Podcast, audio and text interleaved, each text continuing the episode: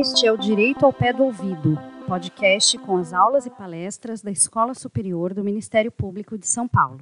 Neste episódio, você poderá aprender sobre o Acordo de Não Persecução Civil, tema da primeira mesa do simpósio sobre o pacote anticrime, ocorrido na manhã de 14 de fevereiro de 2020. A palestra foi ministrada por Wallace Paiva Martins Júnior, subprocurador-geral de Justiça Jurídico do Ministério Público de São Paulo, e por Motaurício Oquete de Souza, vice-corregedor-geral do MPSP. Os debatedores foram os promotores de justiça Arthur Antônio Tavares Moreira Barbosa e Beatriz Lopes de Oliveira, e o procurador de justiça Tiago Sintra Zarife. Venha para a aula de hoje.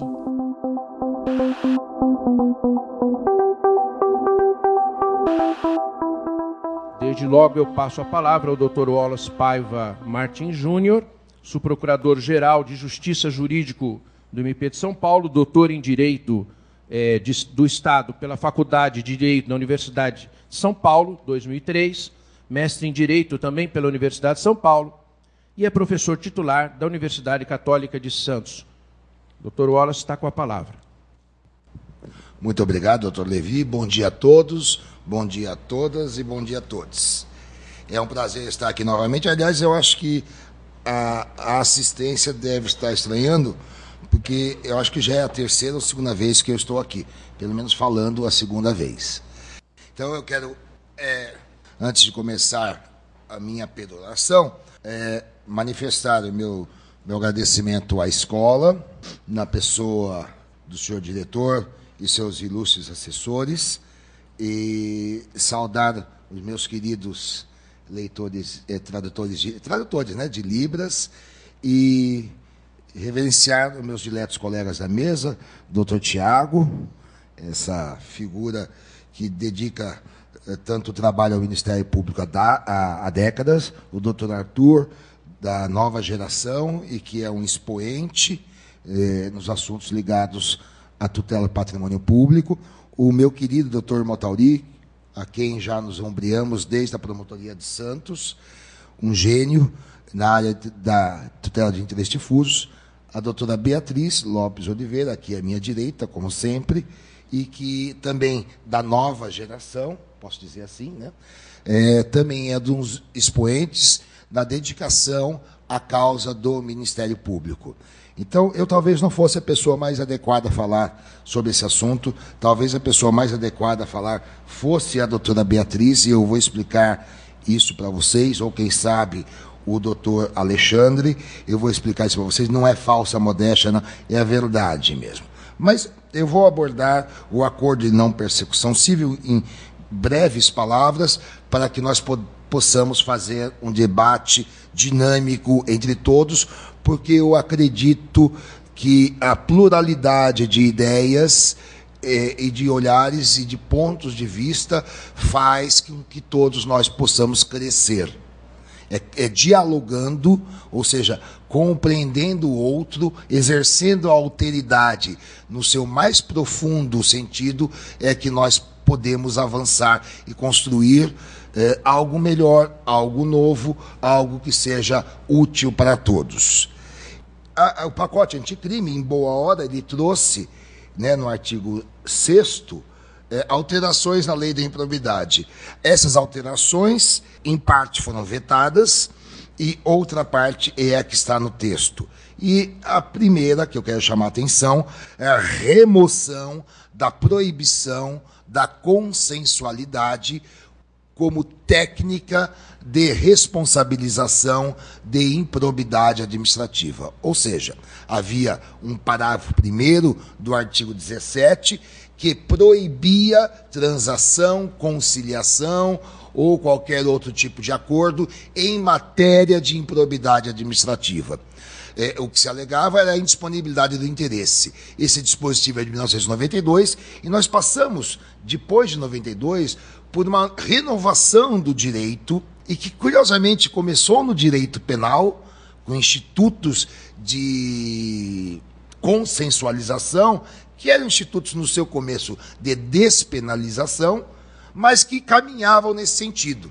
Depois, com a lei das organizações criminosas, me corrija se estiver falando o nome errado, é, chegamos a, a esse ponto máximo né, no direito penal, que geralmente é o, é, o, é o direito mais reacionário a mudanças. E aqui aconteceu o contrário. E o direito administrativo, digamos assim, é, estava descompassado.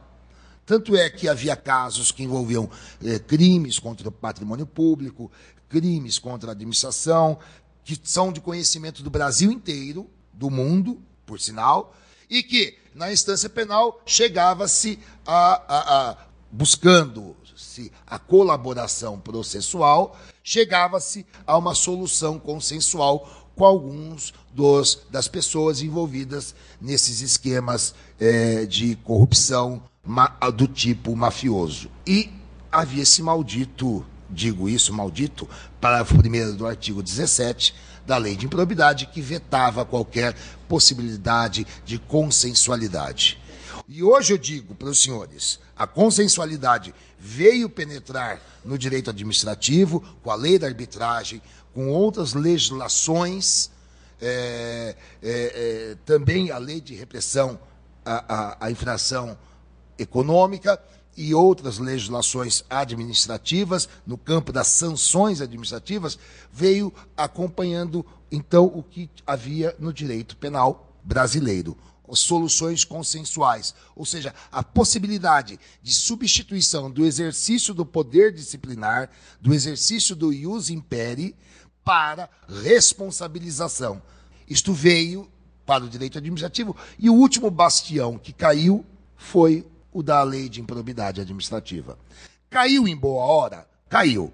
Em 2017, salvo engano, a presidente Dilma Rousseff apresentou uma medida provisória que já possibilitava isso. Mas essa medida provisória, no âmbito daquela lei da responsabilidade das pessoas jurídicas por atos lesivos ao patrimônio público, essa medida provisória ela não foi confirmada pelo, falando assim em termos mais prosaicos, não foi confirmada pelo Congresso e caducou. Então, continuávamos com o problema. E aqui e ali, por conta da experiência da Operação Lava Jato, havia promotores e procuradores da República que celebravam composição em improbidade administrativa. Não me cabe aqui falar sobre o passado. Né? Eu estou olhando para o futuro, isso cabe a, na análise de cada um, de cada órgão que temos a respeito disso. Vamos olhar o futuro. E então nós temos essa remoção desse obstáculo. Se a, aparece, aparece ao, aos atores competentes para deflagração da responsabilização por improbidade administrativa um novo cenário.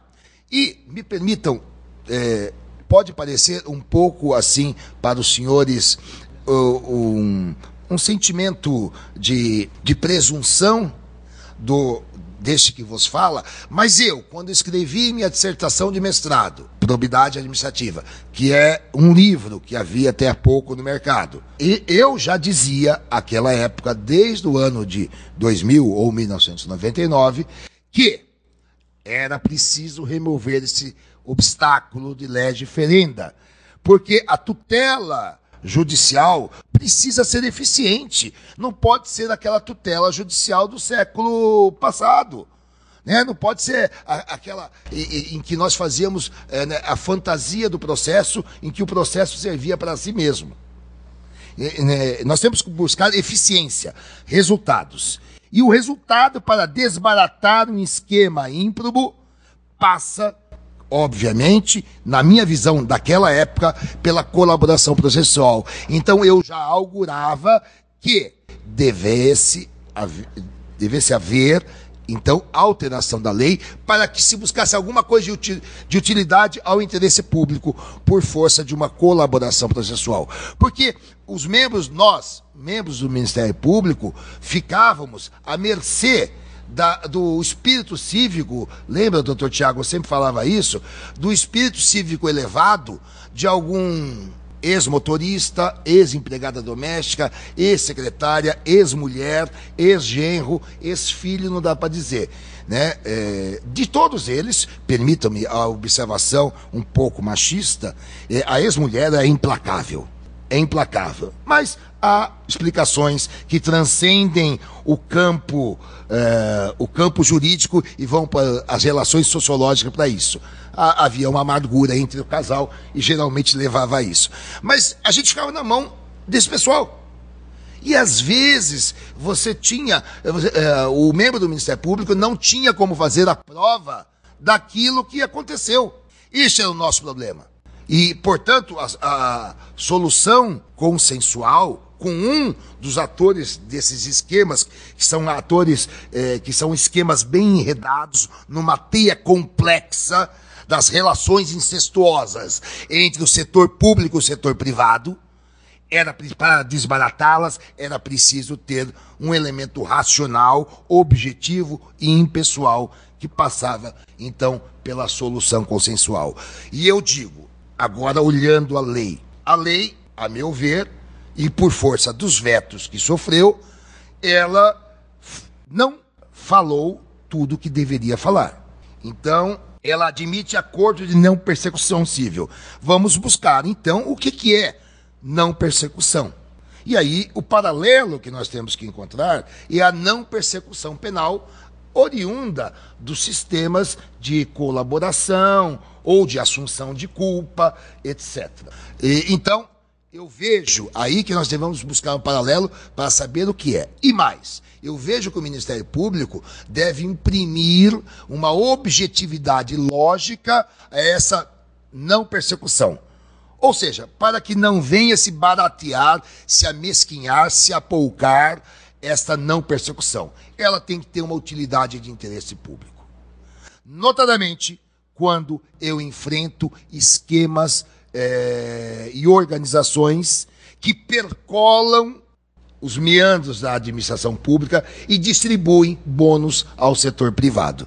Então, eu não posso fazer uma, um acordo de não persecução civil por achar que é uma improbidade leve. Senhores, essa discussão já foi levantada inúmeras vezes e não existe improbidade pequena, leve, menos improbidade, etc. Improbidade é improbidade.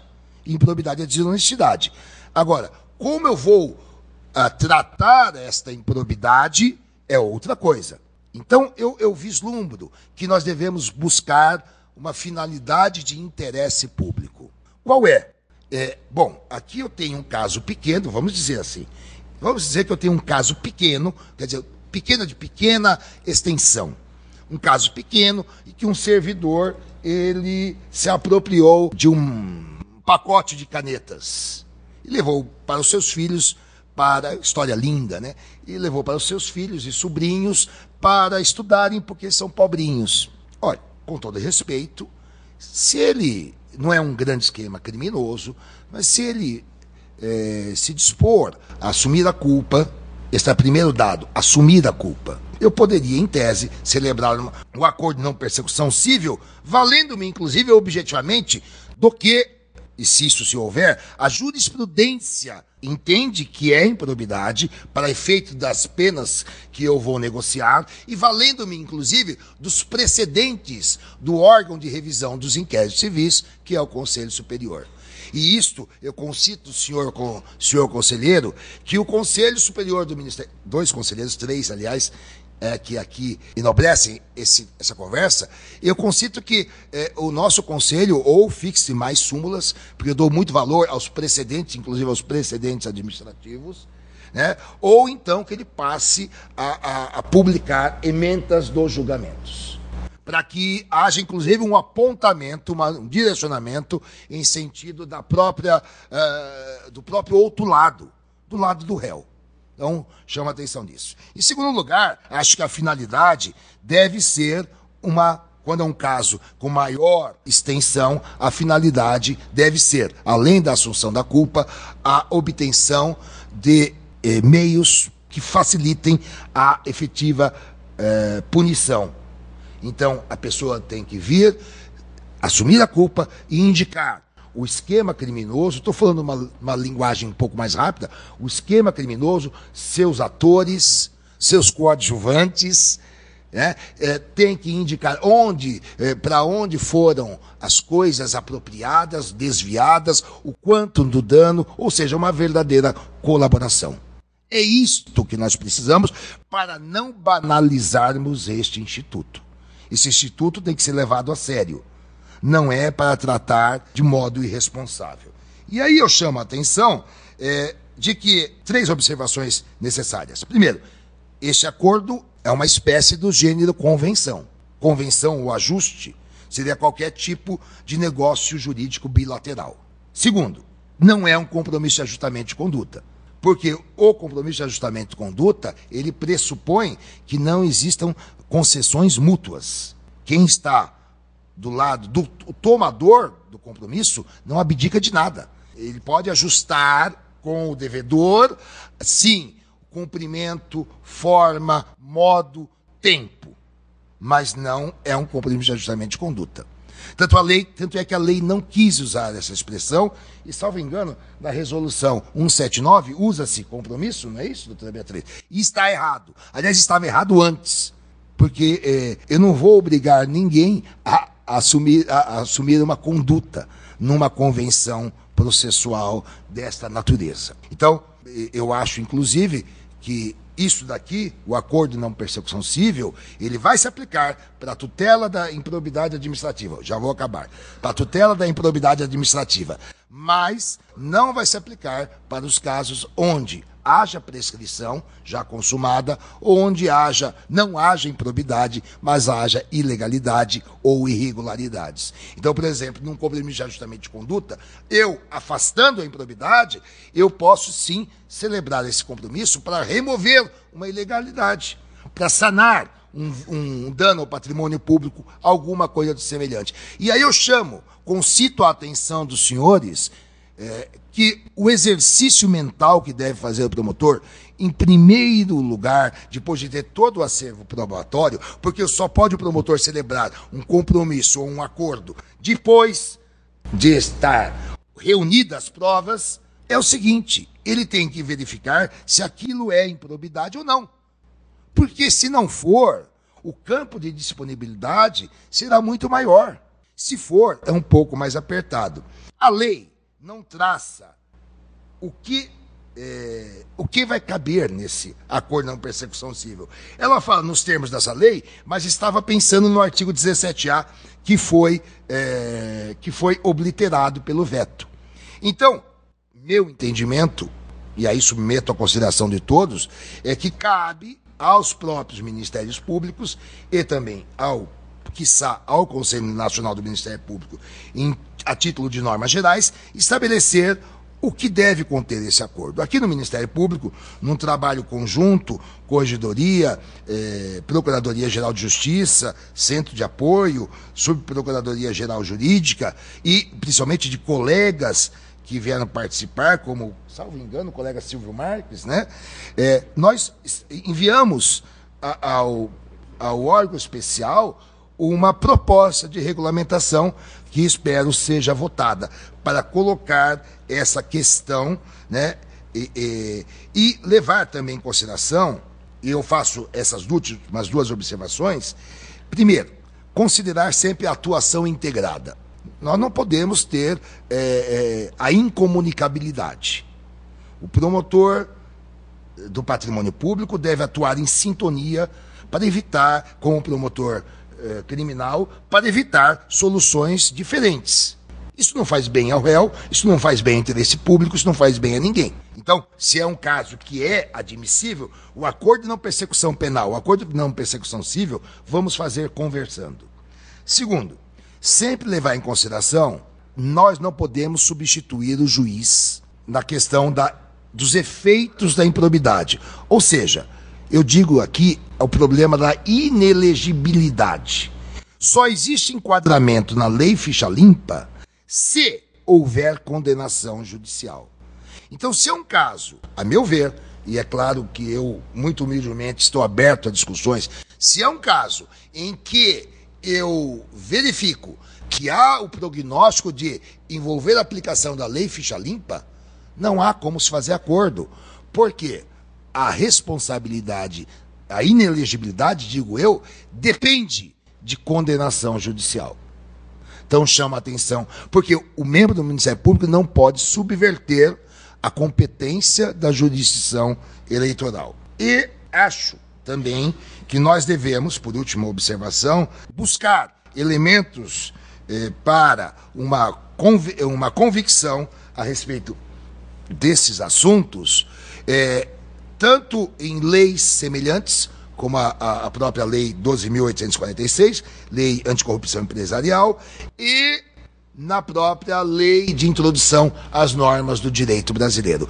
Bom, senhores, com essas considerações, eu encerro minha participação, agradeço eh, pela oitiva, agradeço principalmente pelo convite, eu já, eu já vi que está esgotado, agradeço principalmente o convite, isso não sai, falando de lado não sai, agradeço principalmente, não sai lá, agradeço principalmente o convite e a paciência com que os senhores tiveram, devolvendo a palavra ao Dr. Levi.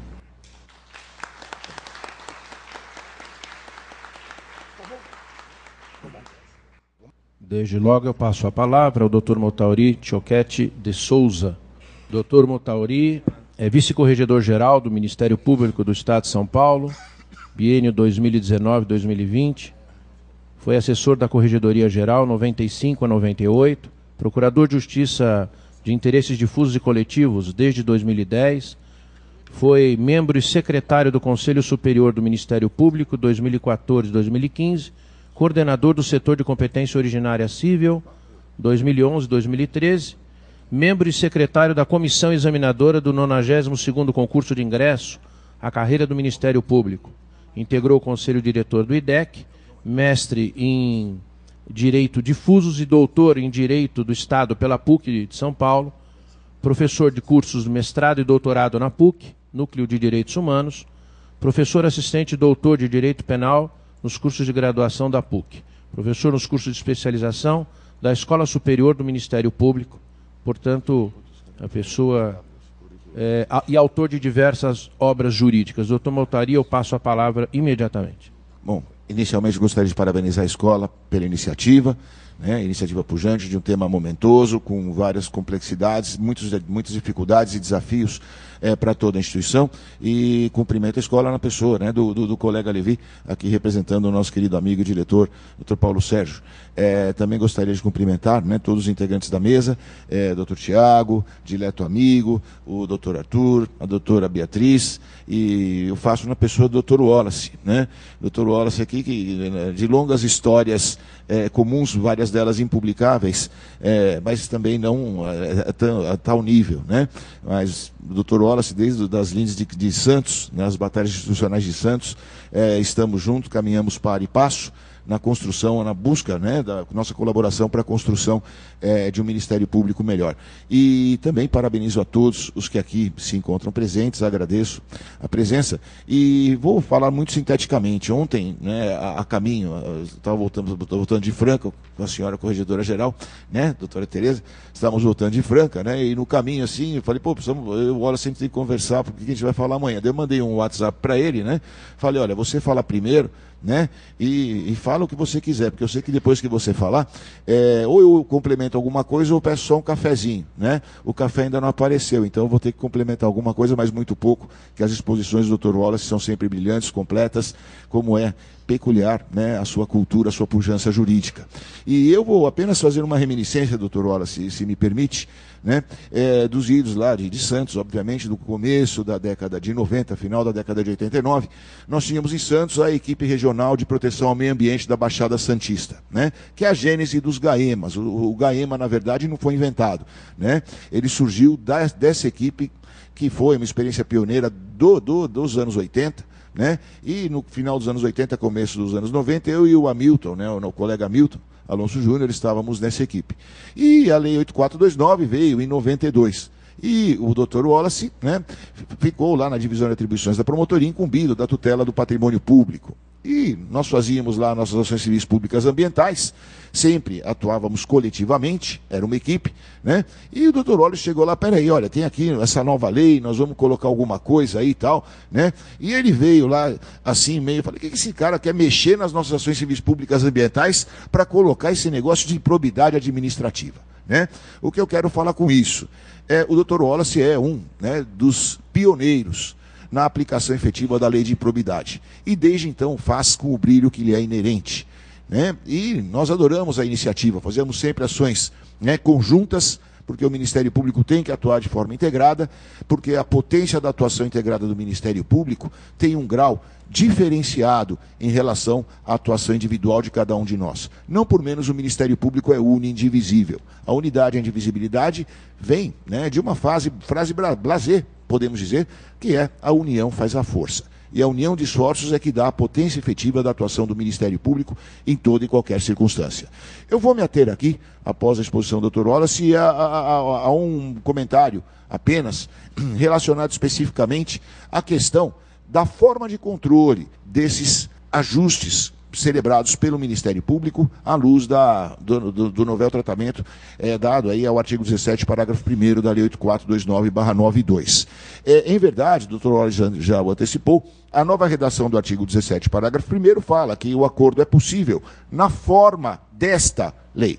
Como se a limitar o âmbito né, de alcance desse acordo celebrado? E a forma dessa lei estava justamente no artigo 17A do projeto, que culminou como o doutor Orsa falou, por ser vetado pelo presidente da República. Mas é importante que nós tenhamos em mente as razões do veto ao artigo 17A, né? ou seja, ao modo pelo qual foi estruturada ali a possibilidade de acordo na senda da improbidade administrativa. E as razões do veto não têm absolutamente nada a ver com o conteúdo dos requisitos que ali se encontravam elencados. Tem a ver com a circunstância de que a legitimidade ativa no sistema da lei de improbidade é, em tese, concorrente entre o Ministério Público e o órgão público lesado.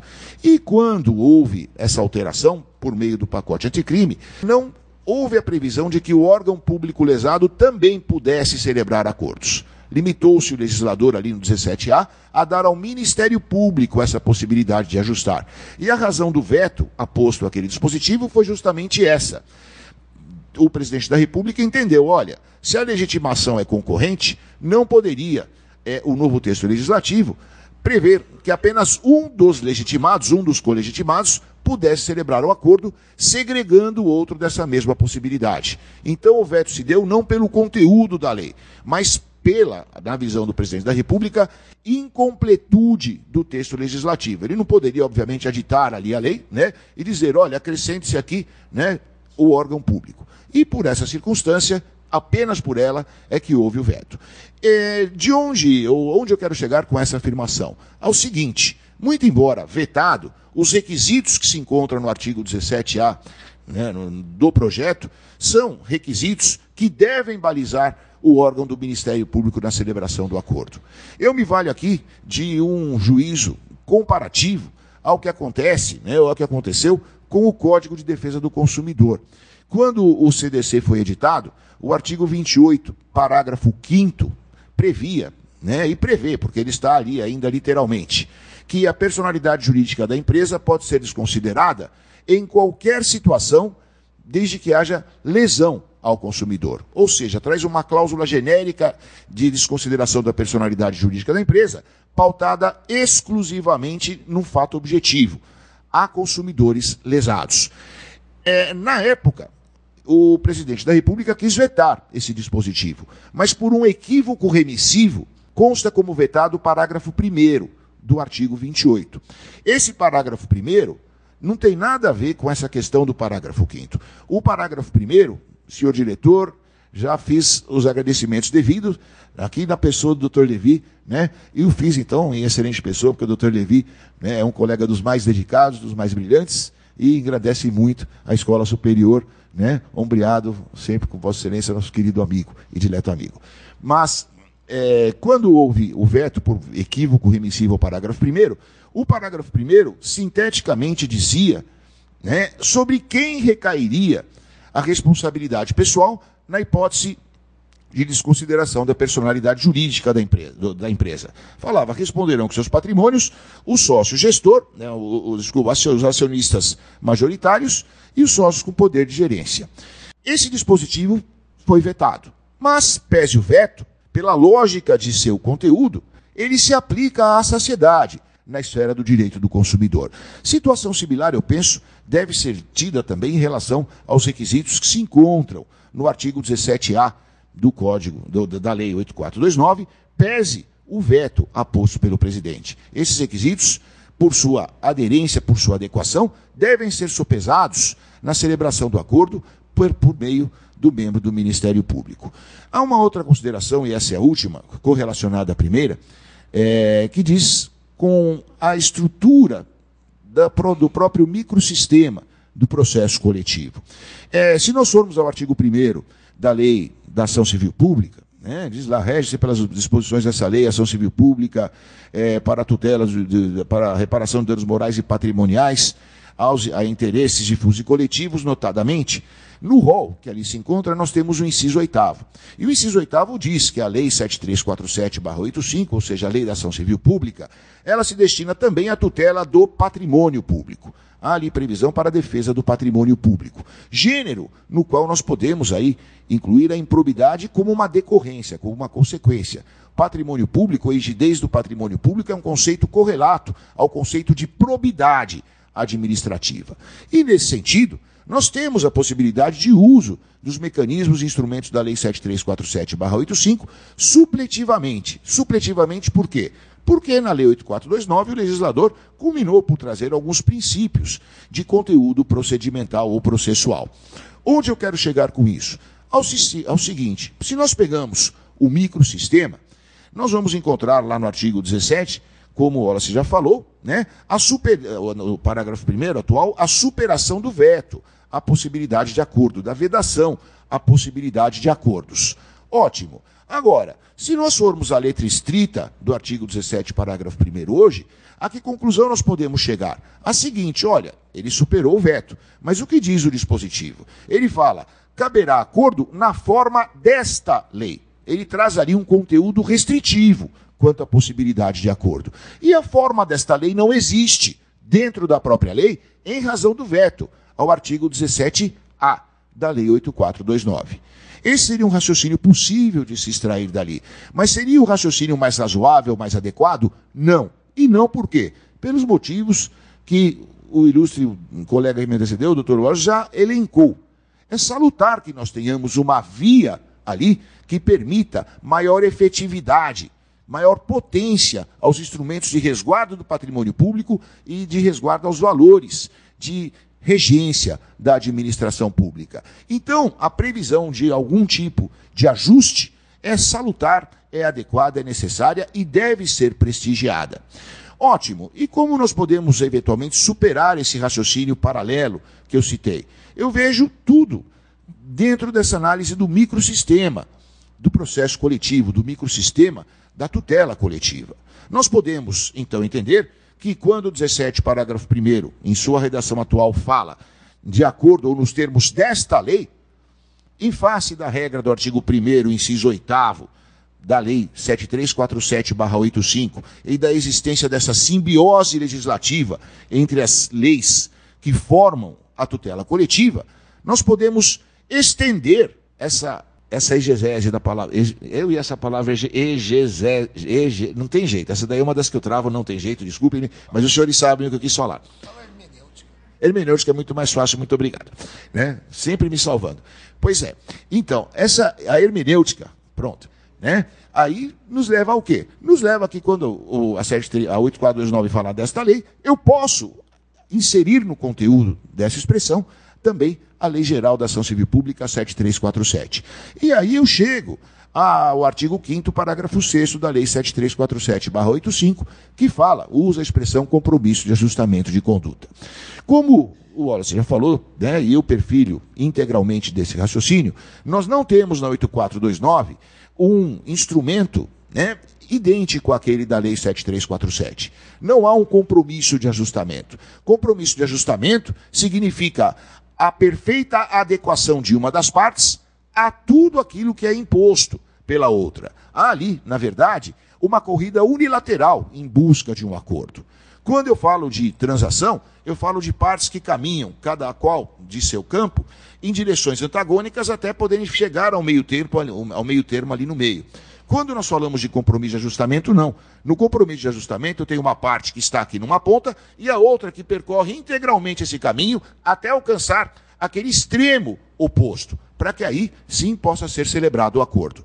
A Lei 8429 fala em ajuste, que é um termo muito mais amplo que compromisso de ajustamento.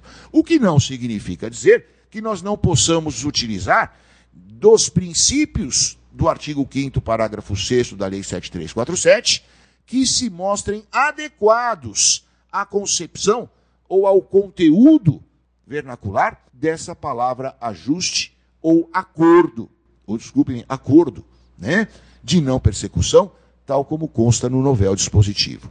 Onde eu quero chegar com isso? Há algo que para mim é o ponto nodal da minha exposição, aos mecanismos de controle desse ajuste. É óbvio que o Ministério Público, o promotor, antes de celebrar o acordo, tem que ter concluído a sua investigação. Qualquer tipo de acordo serôndio ou precipitado, tanto faz, é um acordo que não vai gerar os efeitos adequados, necessários e suficientes para a repressão do ato e para a prevenção de novas condutas ímprobas. Eu tenho que primeiro encerrar, concluir a minha investigação. Compilados todos os elementos fáticos necessários à perfeita e completa compreensão do tema, aí sim eu posso passar para a esfera de ajustes. Agora, feito esse ajuste, celebrado esse acordo, a quem vai competir realizar o controle desse acordo. Bom, em tese, nós poderíamos aqui conceber dois meios ou dois instrumentos. O primeiro, o controle jurisdicional direto. O segundo, o controle pelo Conselho Superior do Ministério Público, órgão vocacionado a essa finalidade, a esse desiderato. E é justamente aqui que eu quero dar ênfase novamente ao artigo 5 parágrafo 6 da Lei 7347. É ele quem vai nos levar as consequências daquele acordo. E aqui já não estou chamando de compromisso de ajustamento.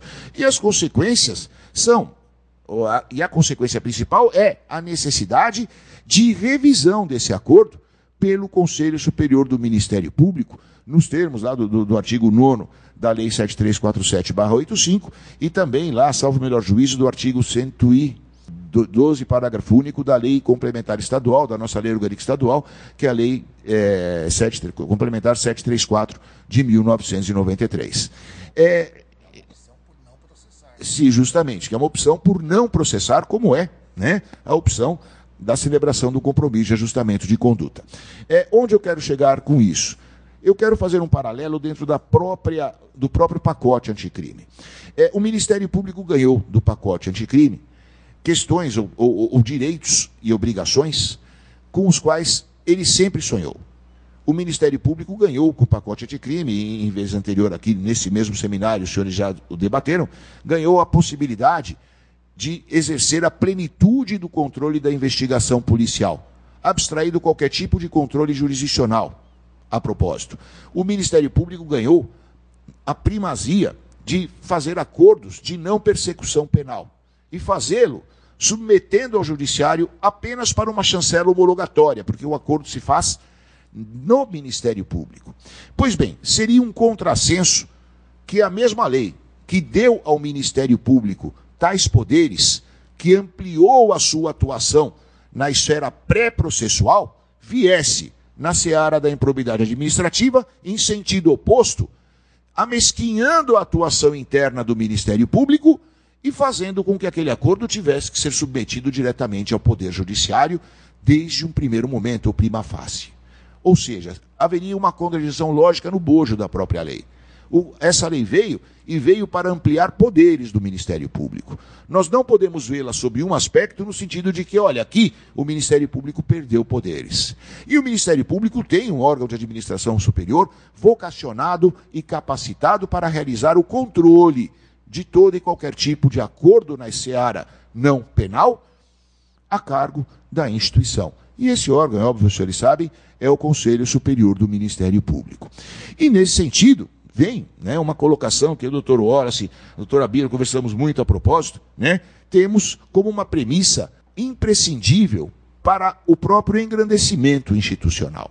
Nós temos um mecanismo extremamente forte e eficaz de controle interno de nossa atuação administrativa. Será que nós, Ministério Público, em sã consciência, poderíamos abdicar desse instrumento e, nesse sentido, fragilizar a nossa própria instituição? A homologação do Conselho transforma o instrumento num título executivo extrajudicial. Se eu tenho, se eu sou agente político, se eu tenho poder de controle sobre aquela investigação, se eu tenho poder de controle sobre aquele acordo, por que eu vou suprimir da minha própria instituição o poder de decisão final e de efetividade do acordo que eu estou celebrando? Eu costumo dizer que quando o promotor de justiça propõe uma ação civil pública, eu estou saindo aqui da seara da improbidade administrativa, isso é o reconhecimento de um fracasso. É óbvio, né, que há casos e casos, isso não é uma regra geral. Mas o que eu quero dizer é que enquanto a matéria se encontra no âmbito pré-processual, no âmbito do inquérito civil, o promotor de justiça tem um poder negocial inesgotável. Ele é o senhor dos fatos, é o senhor da investigação. O Ministério Público é o dono daquilo, ele é o agente político que tem poderes e instrumentos para solucionar aquela questão sem a necessidade de judicializá-la. Quando eu judicializo, isso significa o quê? Significa que eu, no âmbito da minha, do meu poder como agente político, das minhas atribuições, não tive o sucesso adequado né, para a resolução do problema. Daí o que eu disse, quando eu entro com a ação, eu estou terceirizando a solução. Estou dizendo que eu, Ministério Público, não tive capacidade de resolvê-la e transmito ao Judiciário.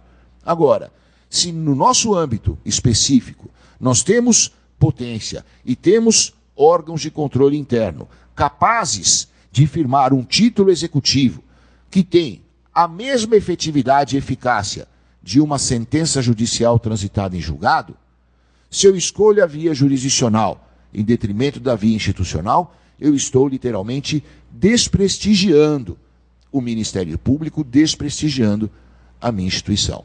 E essa é a principal preocupação que eu vim trazer aqui aos senhores, que está posta ao debate, obviamente, que é justamente isso. Nós temos um instrumento que fortalece o Ministério Público. Cabe ao Ministério Público fazer o uso adequado desse instrumento e fazer uso adequado desse instrumento à luz do que hoje a instituição já possui de mais importante, que é o seu poder resolutivo, abstrair da possibilidade né, ou abstrair da necessidade de um controle jurisdicional. São essas as considerações que eu gostaria de fazer. É, gostaria muito de ouvir os demais colegas, também aos senhores. Mais uma vez agradeço em muita oportunidade de aqui estar. E, doutor Levi, restituo a Vossa Excelência a palavra. Muito obrigado.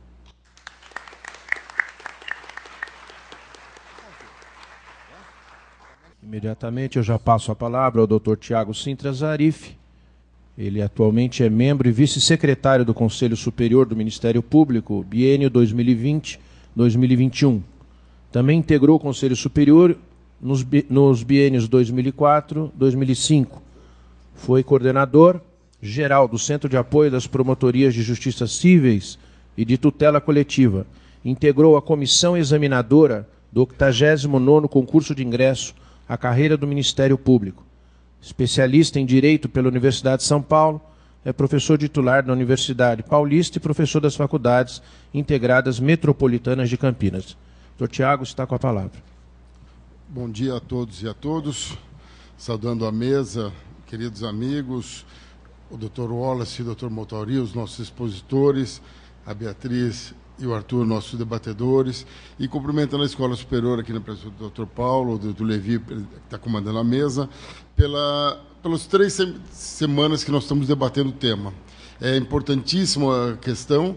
Eu estou aqui é, na condição até de conselheiro, mas sem a posição do conselho, daqui o doutor Aldo e o doutor Mônica, nós ainda não debatemos o tema internamente, mas a importância de discutir a questão e de depois nós levarmos é, esse debate para o Conselho Superior. É, combinei até, falei com o Arthur antes e hoje de manhã com a Beatriz, que eles vão fazer mais as perguntas e levantar os debates, as polêmicas. Então eu vou só pôr um retrato do que é essa questão em termos de Ministério Público. Essa questão iniciou a discussão em 2010, ou seja, faz 10 anos que o Ministério Público está trabalhando com esse debate. O Wallace disse do livro dele, que já com, há muito tempo foi editado com essa discussão, e a doutora Adriana de Moraes, nossa colega, que agora está na Barra Funda, ela virou para o mundo do crime, largou o patrimônio, ela fez uma apresentação do tema era mitigação à vedação da transação na aplicação das sanções de lei de improbidade administrativa. Em 2010, nosso primeiro congresso do patrimônio público nós fizemos aqui no, pela pelo Código Civil do Patrimônio Público. Então vejam, desde aquela época já se discutia a necessidade de se fazer alguma coisa em termos desse tema porque não dá para você comparar, ainda que tenha sido dito que a mitigação, como o Wallace falou, de crimes mais graves ou menos graves, mas não dá para se falar daquele furto de, caneta feita pelo funcionário com os desvios de bilhões de reais que a administração pública sofre. Então tem que ter um, um, aplicação de alguma coisa que solucione um mais rápido que o outro, que solucione os dois de uma forma mais clara. O que o Motori falou no final aqui da exposição é essencial. Participação do Ministério Público e tentar, dentro do Ministério Público, solucionar é a melhor forma de atuação. Porque, como ele disse, eu concordo 100%, entrou com ação civil pública, nós estamos perdendo. O quanto nós vamos perder vai ser no final da ação. Porque se a gente ganhar tudo, que a gente queria, nós perdemos por causa do tempo. Se tivesse feito o acordo hoje, estava resolvido, nós vamos demorar seis, sete anos, oito anos, dez anos para ter uma solução judicial. Então, é interessante que o acordo seja feito hoje, nós já ganhamos no tempo. E isso, sem contar que algumas vezes pode ser que a interpretação do judiciário não seja a mesma que a nossa. E aí a gente perde até na questão de conteúdo também. Então, a possibilidade de fazer esse acordo, a possibilidade de se discutir o tema, a possibilidade de se conversar e chegar a um denominador comum, abrindo mão, como uh, vai ser alvo da discussão, o Arthur e a Beatriz vão fazer as polêmicas aqui com relação ao que surge desse debate de transação, é a forma de, de atuar se vamos pedir. Vou até retornar um pouquinho até também a 2010, quando começou essa discussão nas ações civis públicas, discutia-se nessa época se aplicava-se cumulativamente ou não as penas do artigo 12. Ou seja, todas aquelas sanções previstas no artigo 12 da Lei de Improbidade, algumas pessoas defendiam que tinham que ser aplicadas todas elas. Aí, em 2010, que começou a se chegar através da Lei 12.120, chegou-se à conclusão que não, é alternativo, não, pode, não são cumulativas as, sanções. Então vão aplicar algumas delas. Então, ao que, que se aplica aí quando se fala vai aplicar algumas das sanções? O princípio da razoabilidade. O princípio da razoabilidade é quanto mais grave a, a infração, maior o número de sanções a ser aplicadas na transação. Quanto menos grave, menos aplicação. Sendo que sempre a devolução de valores erário não pode se abrir mão em hipótese alguma. Então, esses temas são importantíssimos levarmos à discussão, já que agora a lei permitiu nós fazermos isso. Internamente, nós tínhamos o um debate aqui entre promotores e a Procuradoria de Justiça, dando um conflito, porque os promotores entendiam que a gente já devia caminhar para isso, a Procuradoria se atinha ao texto legal, que não podia. Agora não, agora acabou essa discussão. Agora a discussão é: pode, de que forma vamos fazer, de que forma vamos atuar. Isso daí também, em termos de Conselho Superior, vai ser importantíssimo nós chegarmos a, ao debate para temos a conclusão de quais são esses parâmetros a serem seguidos para dar uma orientação para os promotores de justiça que atuam na área fazerem suas transações. Porque, é, como disse também o Motori e o Wallace, é, vamos verificar no Conselho Superior essa discussão e a sugestão do Orson anotada já, de súmulas e emendas, para que a gente faça com que isso fique determinado. Já está dando alguma discussão, o Arthur vai levantar acho que essa questão no Brasil, sobre como seriam feitas essas sanções. Então nós temos que chegar a denominador para que tenha uma orientação e uma linha de conduta para que não haja bagunça com uma coisa tão importante como é essa transação não pode ter situações díspares para casos iguais. Então, nós vamos ter que ter essa discussão no Conselho Superior, que vai ser o órgão homologador. Obviamente que vão ter situações que vão ter que surgir até o judiciário, porque tem algumas sanções que só podem ser aplicadas através do poder judiciário. E aí depois uh, caminhar para o registro dessas infrações.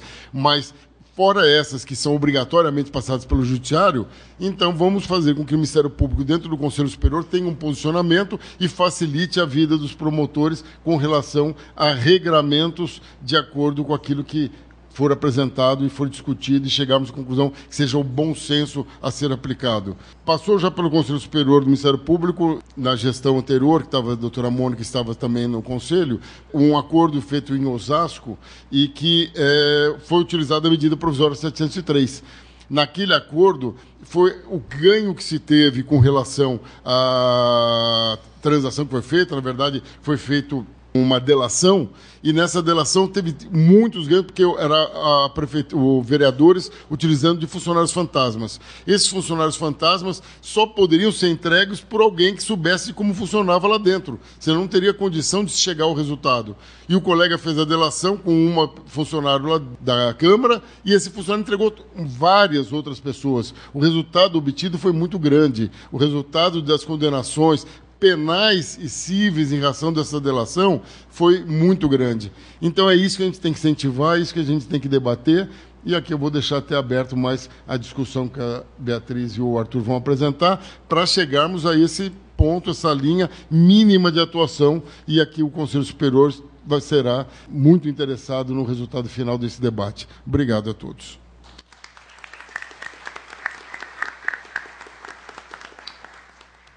Desde logo eu passo a palavra à doutora Beatriz Lopes de Oliveira, promotora de justiça assessora da Subprocuradoria Geral Jurídica do Ministério Público de São Paulo, foi coordenadora do Núcleo de Investigação Criminal e Combate ao Crime Organizado do Centro de Estudos eh, e Aperfeiçoamento Funcional da Escola Superior, mestre em Direito das Relações Sociais pela PUC de São Paulo, professora do curso de Direito da Faculdade Metropolitana, Uni, eh, Metropolitanas Unidas, professora do curso de especialização em interesses difusos e coletivos da pós-graduação em Direito Penal da Escola Superior do Ministério Público, professora do curso de pós-graduação da Escola Paulista de Direito EPD.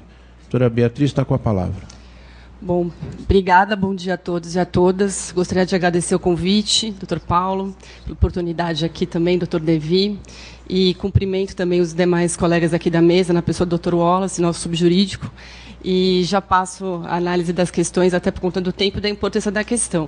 Esse tema, para quem me conhece um pouquinho, sabe que me é muito caro, porque na minha vida toda institucional, tenho trabalhado na área criminal e, no, e na área da improbidade.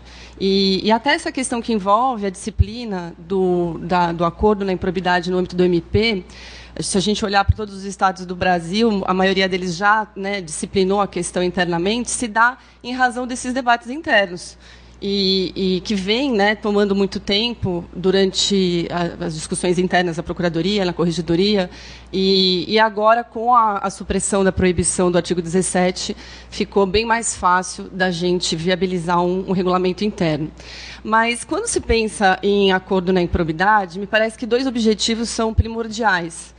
O primeiro deles é a busca de eficácia, e o segundo é o resguardo do interesse público. Quando a gente pensa em busca de eficácia, e aqui eu faço também já um apelo aos colegas mais novos, da nova geração do Ministério Público, da qual eu me incluo ainda um pouco fazendo parte, é, o Ministério Público hoje, sem dúvida alguma, ele, ele precisa né, é, mudar, uma, precisa de uma mudança de postura é, no sentido de, de, de, obter um maior protagonismo é, no que tange à justiça negociada. Eu falo isso por quê? Porque nós temos aí, desde o advento da Lei 2.850, que é a Lei de Organizações Criminosas, e da Lei Anticorrupção, que é 2.846 em 2013, a criação de institutos né, de, de, justiça negociada muito importantes e que, no contexto de ilícitos eh, que são objeto do que a gente chama de fenômenos de múltipla incidência, ou seja, a corrupção, por exemplo, que vai é, como ilícito é, admitir a incidência de normas penais, administrativas e civis, é preciso um, uma harmonia nesses, nesses, nesses, institutos negociadores, e é claro que aí a lei de improbidade ficava num descompasso. Eu não vou me demorar muito nessa, nessa questão, porque eu quero só chamar a atenção desse protagonismo. A Resolução 118 do CNMP, que trouxe aí a Política Nacional de Incentivo à Autocomposição, ela, ela é um reflexo, já era um reflexo também do próprio CPC de 2015, que traz né, é, um contexto de transformação no direito processual civil brasileiro, que consagrando verdadeiramente uma ideologia em que a figura do juiz ela sai um pouco de contexto né, e traz um protagonismo para as partes diante do caso concreto. É, a justiça negociada, né, a, a, previsão específica, o que o próprio Código de Processo Civil traz de justiça negociada, inclusive no artigo 190 existe uma cláusula aberta, né, que permite ali o negócio jurídico, é, não pode ser visto, obviamente, no contexto só de direitos privados. Existe né, também a necessidade de trazer o, a negociação para os direitos indisponíveis.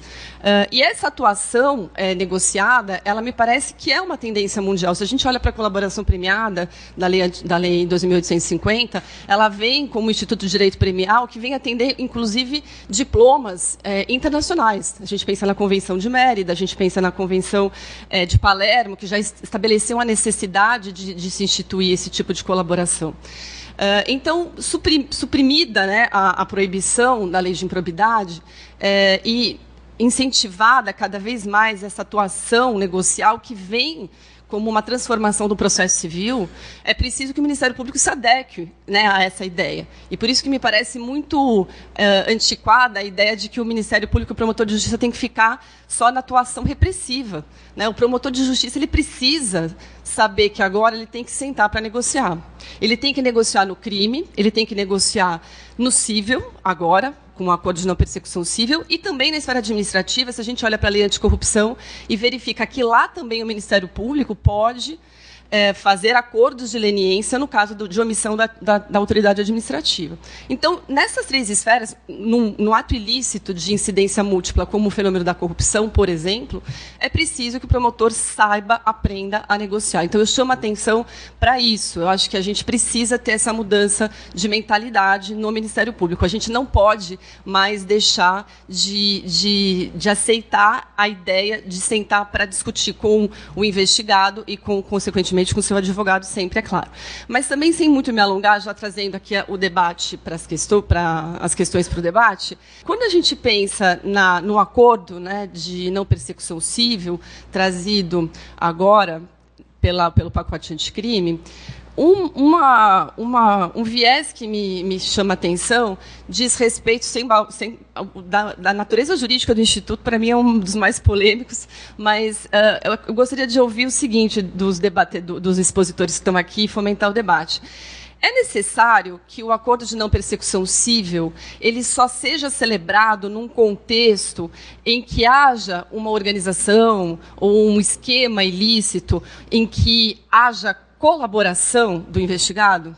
É preciso uh, que o acordo de persecução civil exija do investigado a identificação dos demais envolvidos, é, a identificação do esquema ilícito, é, a identificação de ativos obtidos com atividade ilícita, é, elementos que são previstos na colaboração premiada elementos que são previstos no acordo de leniência na lei anticorrupção? Porque até então, um dos pontos mais de, polêmicos era ah, a gente não pode fazer acordo na improbidade, porque isso Tá, existe a dedação legal, mas a gente pode fazer esse acordo é, na colaboração premiada e no acordo de leniência. Então, existiria aí um descompasso dentro do microsistema de tutela coletiva e de combate à corrupção. Em princípio, eu confesso para os senhores que eu acreditava que sim. Né, eu acreditava que uh, o acordo na improbidade ele precisaria sempre vir carregado da colaboração. A ideia era, o, o direito é tão importante, é indisponível, né? a tutela do patrimônio público é tão relevante que eu não poderia fazer um acordo é, simplista, digamos assim, fora de um contexto em que houvesse colaboração do investigado. Mas eu confesso também aqui, me vem a primeira indagação para os expositores, isso parece ter mudado um pouco com o acordo de não persecução penal. Porque o acordo de não persecução penal, ele vem no artigo 28A da lei anticrime, e é aplicável para aquelas infrações penais praticadas sem violência, sem grave ameaça, em que a pena mínima né, seja não superior a três anos. E se nós abrirmos, até fiz questão de anotar, se a gente abrir o nosso Código Penal, nós vamos ver que o acordo de não persecução penal ele é possível de ser celebrado em crimes contra a administração pública. Peculato, pena mínima, artigo 312, dois anos. Concussão, pena mínima também de dois anos. Corrupção passiva, pena mínima de dois anos, sem falar de ilícitos, infrações penais previstas em legislação extravagante. A gente pode fazer, em tese, é claro, o acordo de não persecução penal no crime de lavagem de dinheiro. Podemos fazer acordo de não persecução penal no crime de é, nos crimes tributários e nos crimes contra o sistema financeiro, inclusive o crime de evasão de divisas. São crimes que, na nossa atuação do dia a dia, a gente sabe que são praticados num contexto né, é, normalmente de organização criminosa é, e que tem reflexo na improbidade. Né? A gente tem diversos ilícitos uh, dentro da, da lei de improbidade, da própria lei anticorrupção, que se assemelham muito com os crimes praticados contra a administração. Então, se eu posso hoje fazer um acordo de não persecução penal com um funcionário público ou um terceiro beneficiado numa improbidade é, que, por, que praticou um crime de corrupção ativa ou corrupção passiva, eu não poderia fazer um acordo de não persecução civil com essa mesma pessoa sem trazer todos esses requisitos que o próprio acordo de não persecução penal traz, né? É, o, a questão, o problema que me parece em identificar esses dois institutos, é claro, existem, né? Se a gente olhar o acordo de não persecução penal, que é um debate que a gente vem tendo aqui nas duas últimas semanas, ele exige primariedade, né? Ele exige que o sujeito não tenha celebrado o acordo anterior, ele precisa de homologação judicial, e se ele for descumprido, ele enseja o oferecimento de denúncia e instauração da ação penal. Como ficaria isso no acordo de não persecução civil celebrado com um indivíduo num contexto fora do, da, de organização criminosa? Né? É, se a gente olhar a lei anticorrupção, o acordo de leniência da lei anticorrupção, se ele é descumprido, ele tem como consequência simplesmente a impossibilidade da empresa celebrar um novo acordo. Ali não tem previsão de propositura de ação. Como é que ficaria isso? Então, essa é uma primeira indagação que eu acho relevante. A segunda, que me parece também bastante importante, diz respeito à suspensão dos direitos políticos, como sanção prevista na improbidade e passível de acordo no acordo de não persecução civil. Quando a gente pensa né, em, em direitos políticos, é claro que muitos uh, dividem aí uh, a polêmica em torno da capacidade eleitoral ativa e da capacidade, capacidade eleitoral passiva. A capacidade eleitoral ativa, direito de voto, né, o, o, direito de votar, ele é totalmente indisponível. Né? Como é que eu celebraria, poderia celebrar isso dentro de um, de um acordo de não persecução civil? Vamos imaginar, acredito eu que não. Né? Mas e a capacidade eleitoral passiva, né, o ius honorum, o direito de, de concorrer né, a mandatos eletivos? Eu poderia celebrar isso num acordo de não persecução civil, colocar que o sujeito se compromete a não se candidatar a determinados cargos eletivos, né, sujeitos a mandatos eletivos por tanto tempo? É, essa questão, para mim, é uma das mais importantes. E eu, andando, dando uma olhada em, em diversas resoluções é, que foram editadas pelo país, é, o tratamento é diferente em cada lugar.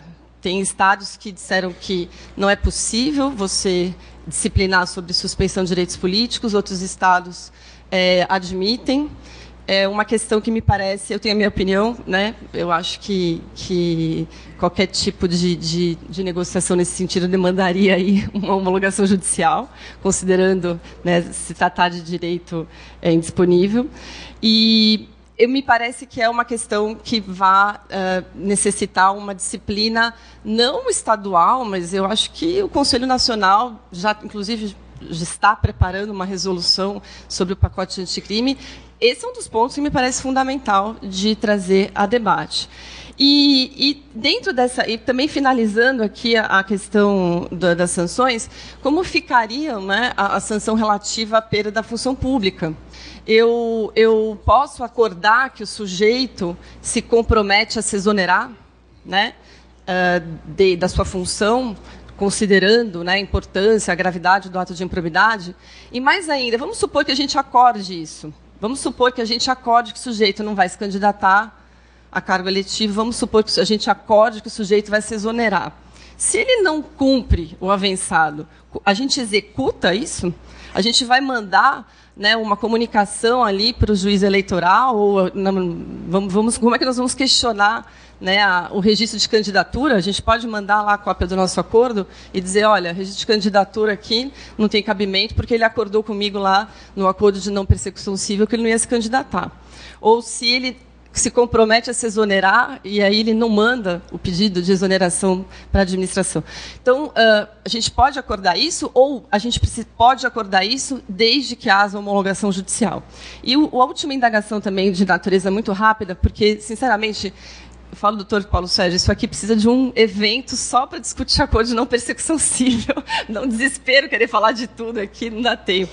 E, e também não, não, quero invadir muito a área do Arthur, que a gente não teve tempo, oportunidade de conversar, quero deixar margem para ele também trazer aqui os seus, as suas observações. E a última pergunta: o descumprimento do acordo de não persecução civil, ele é, enseja a tomada de qual medida? Né? A gente vai executar ou a gente vai propor ação? Né, porque isso está intimamente ligado à natureza jurídica desse acordo. São essas indagações que, que eu queria colocar para fomentar o debate, a discussão, e agradeço muito a oportunidade de estar aqui hoje. Obrigada.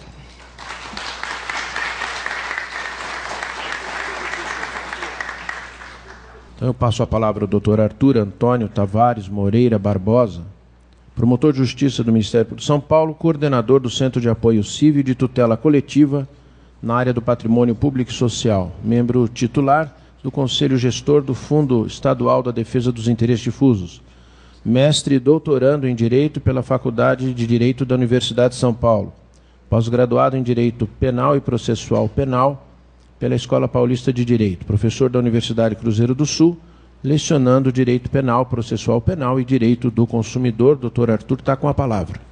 Obrigado, Levi. Primeiramente, cumprimentar a mesa bem rapidamente aqui na pessoa do Dr. Tiago, meu eterno chefe, eterno conselheiro, eterno centro de apoio aqui. E falar rapidamente, né, acabei de perceber que nós já estouramos o tempo da mesa, então, até para não atrapalhar os próximos palestrantes, tentar resumir, enxugar tudo, em tentar falar dois, três minutinhos aqui, bem rápido mesmo.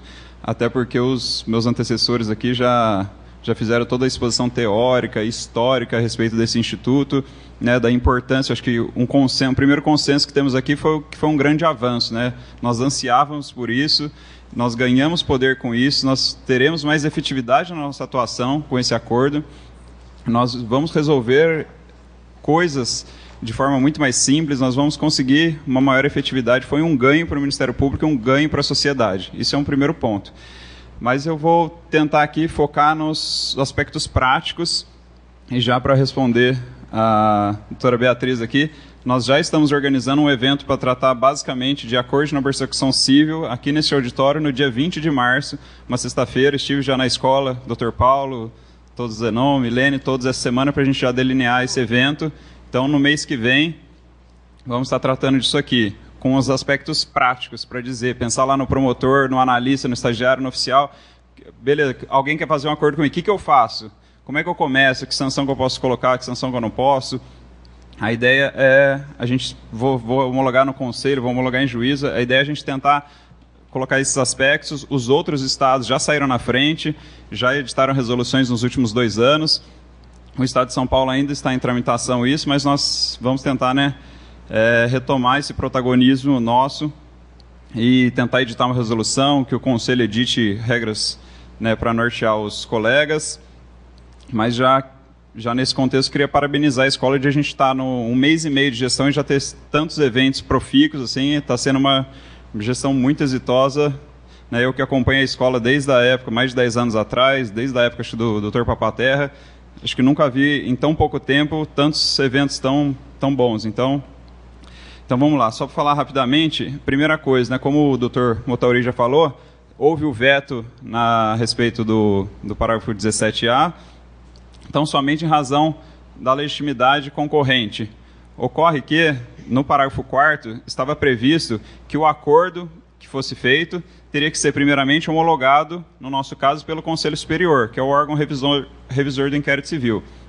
E, posteriormente, parágrafo 5 falava: o acordo será encaminhado ao juízo competente para fins de homologação.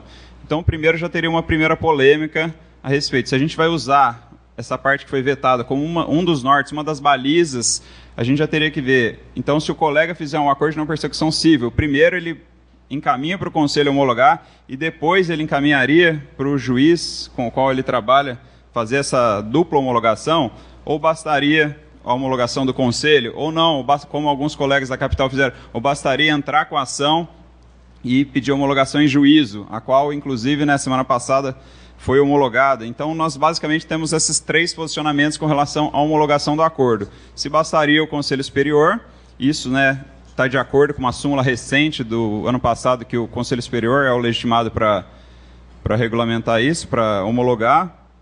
É, tem essa segunda corrente que bastaria entrar com uma ação e o juiz homologa, e tem essa solução que a lei previa, mas foi vetada, que era primeiro o Conselho Superior homologa e depois o juiz homologa.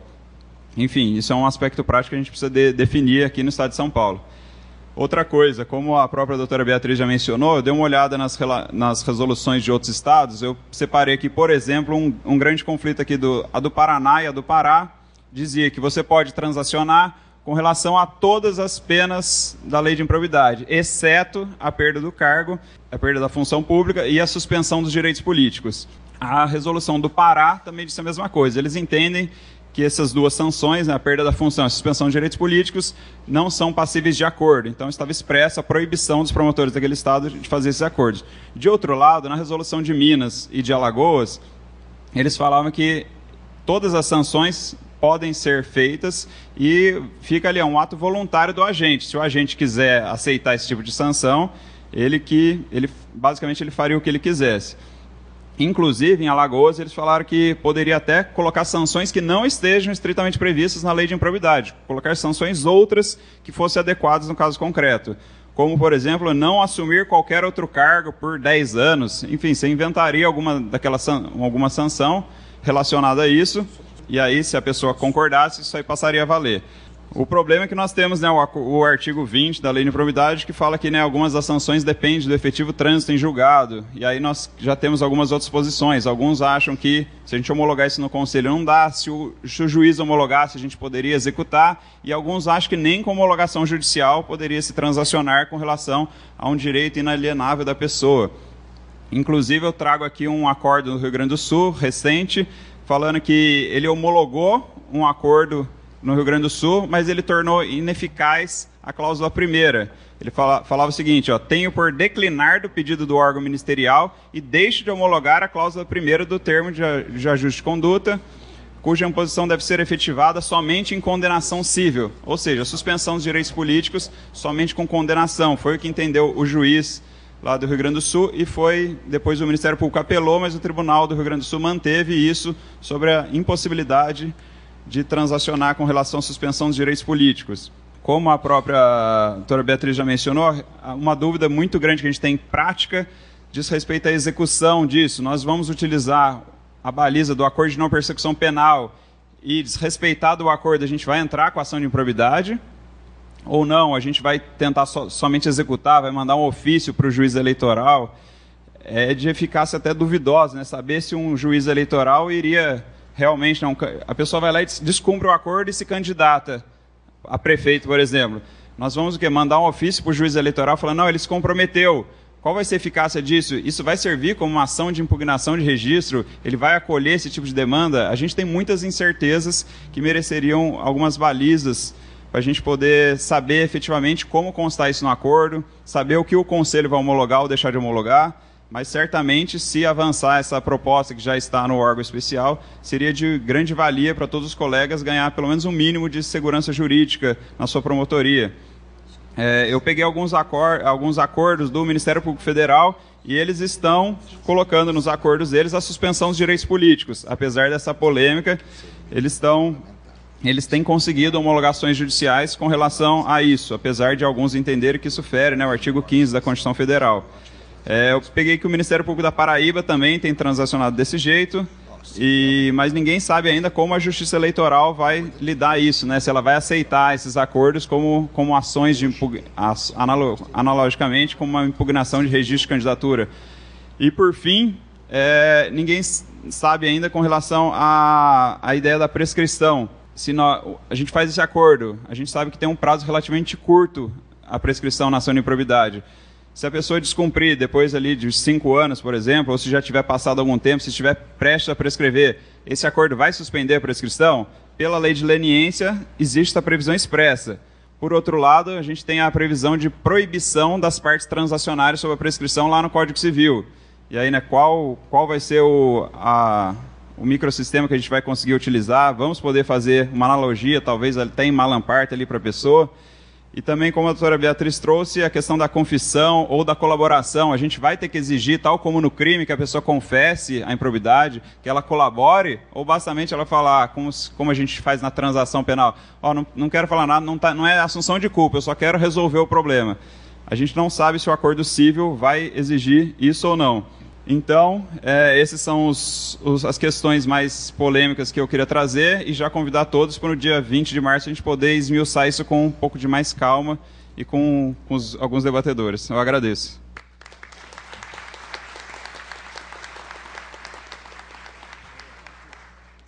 É, eu peço só em razão do tempo, que a brevidade só na, na exposição dos nossos expositores aqui. Então, Paulo, já tivemos uma ideia aqui para é, fantástica. Nós vamos ter que levar para a escola pessoas que sejam expertos em negociação. Saber os truques de negociação. É, já vamos pegar os que estão na praça aí, da, principalmente da iniciativa privada, que nos ensine um pouco a expertise de uma negociação. Vai ser fundamental isso aí, né? Nós vamos levar. É, então eu passo a palavra direto ao Dr. Wallace e Dr. Montauri para as considerações, observado o tempo. Excelente ideia, doutor Levi. Eu, eu procurarei ser o mais expedito possível. Antes de mais nada, eu quero pedir é, minhas escusas publicamente é, por um exemplo que eu dei. É, na verdade, foi uma citação histórica, né? Que havia um problema que na verdade é ex-cônjuge, não é só ex-mulher. O ex-marido pode atrapalhar também, como atrapalha bastante. Recebi uma mensagem aqui de uma colega, a quem eu prezo muito, e aí é que historicamente aconteceu assim, tá? Bom, a Bia e o Arthur deram verdadeiras palestras aqui, e fica muito difícil até é, aprofundar Vou tentar ser o mais rápido. É, a ideia do MP resolutivo, Ministério Público resolutivo, ou seja, a Bia colocou muito bem. E chama atenção uma frase do ministro Eros Grau.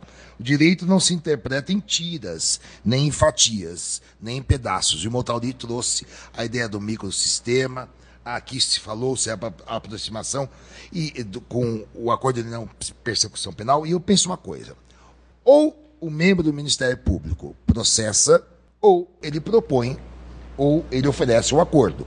Ao oferecer o um acordo nos autos de um inquérito civil, ele tem que submeter ao arquivamento, ou seja, a homologação do acordo. Me parece que isso é claro. Por quê? Se houver uma possibilidade de acordo judicial, será feito até a, suspendendo a contestação. Ou seja, pressupõe uma ação proposta.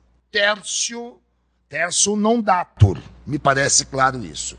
E aí a Bia tocou num ponto que eu já tinha tangido e sempre, eu não sei, desculpe falar Bia, é tão carinhoso, a doutora Beatriz ou a, doutora Oliveira já tinha tocado nesse assunto que eu sempre firmei isso, que aqui a assunção de culpa é elemento essencial, acho que respondo a você, mas é indispensável conceber que nem sempre isso será utilizado para desbaratar uma organização criminosa. Agora, chama a atenção dos senhores. O promotor de justiça, o procurador da República tem que ter a responsabilidade, ou seja, o zelo, para verificar se não é um caso de organização criminosa, em que aí se impõe uma medida mais profunda de, de acordo e de investigação. Chamo isso a atenção. É muito caro. Aí vira um problema de, desculpem, funcional, disciplinar. Porque nós não podemos pensar que nós podemos bagatelizar o acordo de não persecução penal e falar, aplica multa em tudo e o sujeito vai lá comodamente, porque ele recebe para tanto do esquema criminoso, ele assume a culpa por tudo. Por favor, sejamos, antes de tudo, inteligentes. E a questão que eu acho mais importante, Bia, é realmente, se, então, da, daquela premissa, que ou acordo ou ação, se houver descumprimento, logo executa-se. Aí você toca na questão é, que é problemática. Porque uma execução de uma obrigação de fazer personalíssima, se ela é descumprida, o que acontece? Converte-se em perdas e danos. Então, a questão da suspensão dos direitos políticos é muito traumática, inclusive por conta é, da possibilidade de, de exigência ou não de homologação judicial. Acho que isso é um ponto que merece uma, uma absoluta reflexão. Acho que isso não deve ser transigido. Eu afastaria. Porque aí eu vou para ação. Porque não tem sentido eu arriscar todo o meu potencial, e o meu querido Motaldi falou isso, é, se não há possibilidade de acordo. Agora eu passo ao Motaldi. Eu prometo que são dois minutos, né?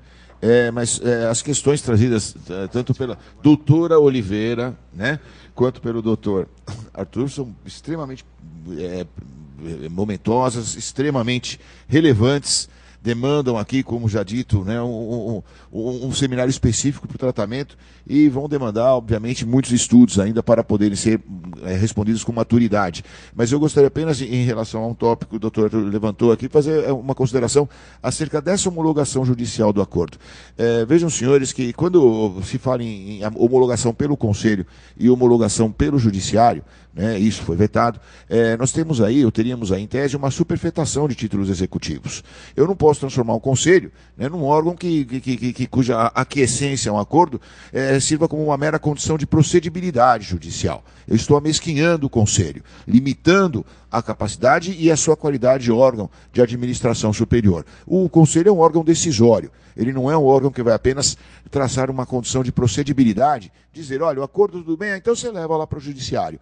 Segundo aspecto, é, o judiciário, como regra geral, é um juízo que tem por finalidade o quê? Como diria o nosso querido Henrico Livan, né? dirimir conflito de interesses manifestados por uma pretensão resistida, ou seja, lide. O judiciário não é um órgão meramente chancelador, como regra geral ele tem como instrumento principal a pacificação social, que pressupõe a existência de litígio. E nesse sentido, né, nós temos visto, por exemplo, acordos. O promotor entra com ação é, em face de uma empresa e determinadas pessoas físicas e na inicial fala, olha, é, nós fizemos acordo já com a empresa, então o senhor ignora que a empresa está aqui. Com a devida vênia, não é função do Poder Judiciário agir dessa forma. Isso é função do Conselho Superior do Ministério Público. Baldadas as propostas de acordos na esfera administrativa, baldadas as tentativas de ajuste, aí sim o controle será deverá ser feito pelo judiciário dentro do bojo de uma ação, mas uma ação que em sua gênese contenha uma lide efetiva e não que tenha por finalidade meramente escapar ao sistema de controle interno, subtraindo assim com a devida vênia o, a potência, a capacidade e um de, direito, dever, poder dado ao Ministério Público pelo ordenamento jurídico. E quando eu fiz referência ao 17A, é, é, é, Arthur, eu fiz essa referência por um aspecto. Ele deve servir vetado, né? ele deve servir como balizador naquilo que o ordenamento jurídico posto e vigente não tem a capacidade de suprir, qual seja, quanto aos requisitos que devem ser observados na celebração desse acordo. Agora, quanto a aspectos formais de homologação, como eu disse, o microsistema das ações coletivas já possui ele mesmo potência e força coercitiva, cabendo ao Conselho Superior editar, né, ou, ou, advindo da decisão homologatória, força de título executivo extrajudicial, aquele instrumento é regularmente celebrado. Então, nesse aspecto, eu descarto com a devida vênia essa possibilidade alternativa. O tempo está esgotado, né? Agradeço mais uma vez a oportunidade.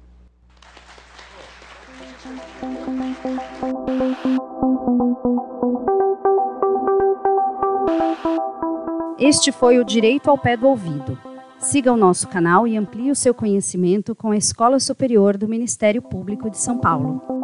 Thank you.